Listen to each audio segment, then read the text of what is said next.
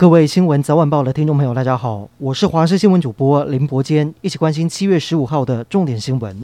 正在展开中东行的美国总统拜登第一站拜访以色列，与以色列总理拉皮德签订战略伙伴条约，誓言不让中国和俄罗斯趁虚而入，更承诺不让伊朗取得核武。在结束政治行程之后，拜登出席堪称犹太人奥运的马加比厄运动会开幕式，为运动员加油打气。拜登周五将前往约旦河西岸会晤巴勒斯坦总统阿巴斯，随后飞往沙乌地阿拉伯。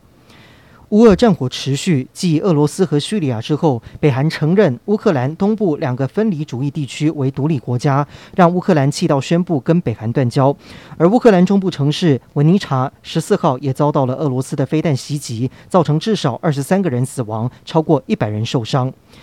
原任斯里兰卡总统拉贾帕克萨逃到新加坡，并且透过电子邮件递交辞职信。斯里兰卡国会也在今天正式宣布这个消息，预计二十号会由国会投票选出新任的总统。目前则是由总理威克瑞米辛克出任代理总统，并且在今天宣誓就职。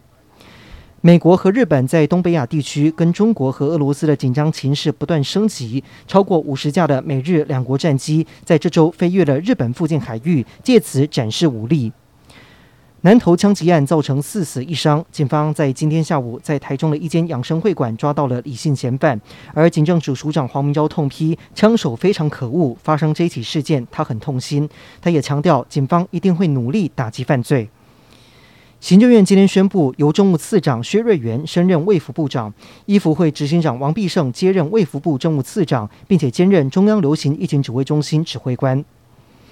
今天国内新增两万五千两百二十三例的本土确诊，两百零三例的中重症，以及一百一十四例死亡。死亡个案再次突破百例，而且再新增四例的儿童 Miss C 个案。目前国内已经累积九十八例的儿童重症，其中三十八例是 Miss C。另外，指挥中心宣布，国内出现首例本土 BA. 点五社区感染个案，是一名北部二十多岁的女性，在五月中旬曾经确诊，然后康复。在七月初，她的父母因为快筛阳性确诊。后续他也出现流鼻水症状，快筛阳性确诊之后，到医院 PCR 裁检，定序是 BA. 点五，通报是重复感染。目前研判是家庭群聚，并且掌握密切接触者五个人都是快筛阴性，卫生局也安排 PCR 裁检。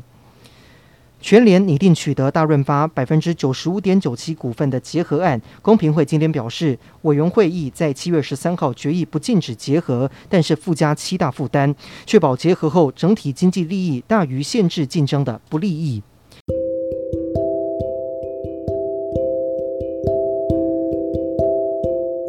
以上就是这一节的新闻内容，感谢您的收听，我们再会。